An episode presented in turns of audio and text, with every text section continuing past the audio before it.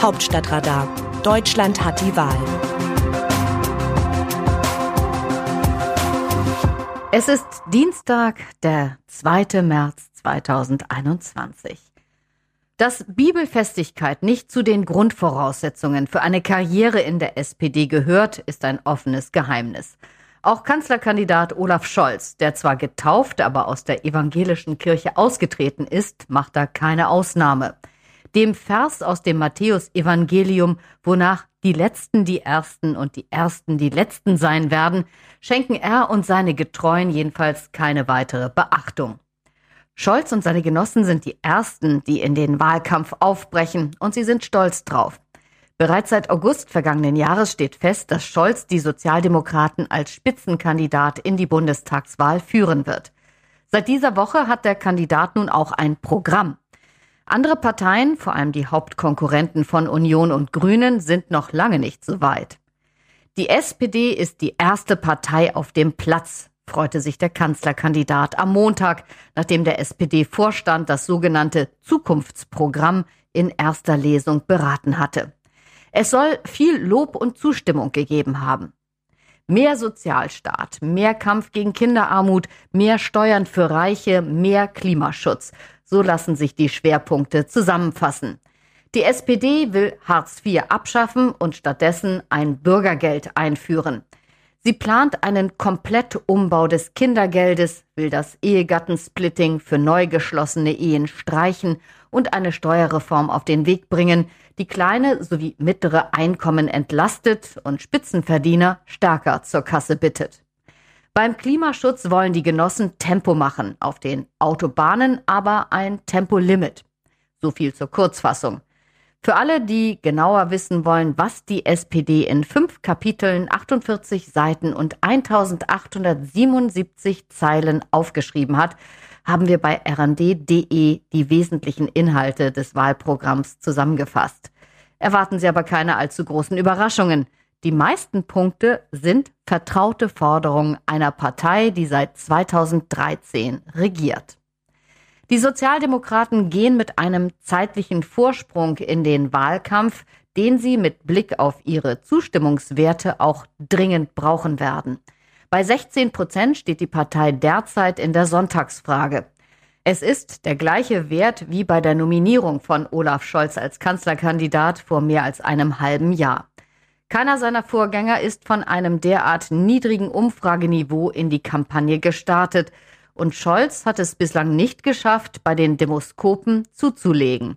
Das wird er aber müssen, wenn er seinen Anspruch aufrechterhalten will, das Kanzleramt zu erobern. Immerhin haben es die Genossen bislang geschafft, die Wiederholung ihrer schwersten Fehler der Vergangenheit zu vermeiden. Das Wahlprogramm passt zu Scholz, was ein großer Vorteil gegenüber Peer Steinbrück ist, der 2013 mit dem linken Programm haderte, das der damalige Parteichef Sigmar Gabriel ihm übergestülpt hatte.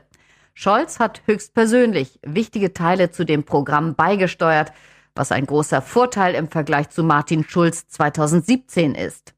Scholz läuft weder Gefahr, inhaltliche Leerstellen zu offenbaren, noch wird er programmatisch beliebig wirken.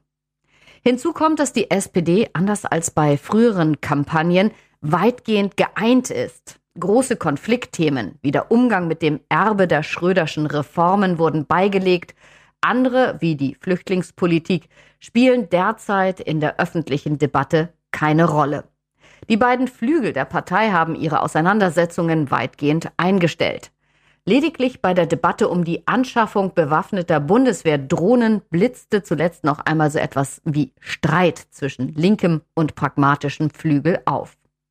Es könnte etwas gehen für die SPD. Spannend bleibt die Frage, wie viel am Ende wirklich geht. Wie sehen andere Nationen Deutschland? Der Blick von außen hilft mitunter bei der Selbsterkenntnis, weshalb es in dieser Rubrik darum gehen soll, wie die ausländische Presse auf die Bundespolitik im Superwahljahr blickt. Der deutsche Vorwahlkampf spielt bislang keine große Rolle in der Berichterstattung, wohl aber das deutsche Management bzw. Missmanagement der Corona-Krise. Darüber herrscht im Ausland großes Erstaunen. Die österreichische Zeitung Die Presse etwa lobt die österreichische Teststrategie, die einiges besser zu funktionieren scheint als im großen Nachbarland nördlich der Alpen. Einen echten Erfolg können Österreichs Regierung, die Länder und die Bevölkerung für sich verbuchen. Die Strategie der Massentests, öffentliche und private, funktioniert gut. Das haben Länder wie Deutschland so nicht hingekriegt, heißt es.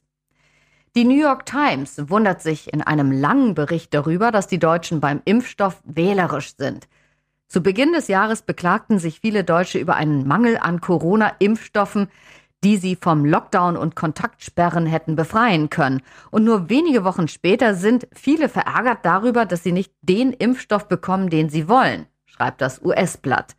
Die Ablehnung des AstraZeneca-Impfstoff hat zu Verzögerungen bei einer Massenimpfkampagne geführt, die bereits mit bürokratischen und logistischen Hürden zu kämpfen hatte, analysiert die Zeitung und gibt dafür den deutschen Medien eine Mitschuld.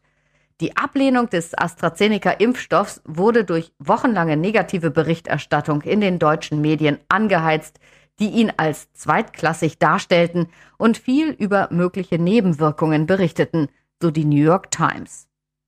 Eine unkonventionelle Lösung für das deutsche Impfstoffproblem kommt aus unserem nördlichen Nachbarland Dänemark. Wenn Deutschland die Impfstoffe nicht will, Dänemark nimmt sie gerne, sagte Premierministerin Mette Frederiksen. Und Camilla Fohl, Professorin der Uni Kopenhagen, sagte dem Sender TV2, es gebe keinen Grund, weshalb Dänemark die AstraZeneca-Vakzine nicht übernehmen könnte, wenn Deutschland sie nicht wolle. Es ist unethisch, während einer Pandemie Impfstoffe herumliegen zu lassen. Da hat sie zweifellos recht. Aus dem Wörterbuch Politsprech Deutsch. Ich bin von mehreren Stadtverbandsvorsitzenden im Sauerland gefragt worden, ob ich mir vorstellen kann, für den Wahlkreis anzutreten. Ich bin nicht abgeneigt. Friedrich Merz. Wenn Friedrich Merz sagt, ich bin nicht abgeneigt, heißt das im Klartext, ich will unbedingt. Und Merz wollte schon eine Menge. Kanzlerkandidatur, CDU-Vorsitz, das Amt des Wirtschaftsministers. Bekommen hat er von alledem nichts. Die Delegierten des CDU-Parteitags ließen ihn bei seinen Bewerbungen um den Vorsitz zweimal durchfallen. Und Bundeskanzlerin Angela Merkel hatte für den Wunsch des 65-jährigen Peter Altmaier als Wirtschaftsminister zu beerben nur eine kühle Absage übrig.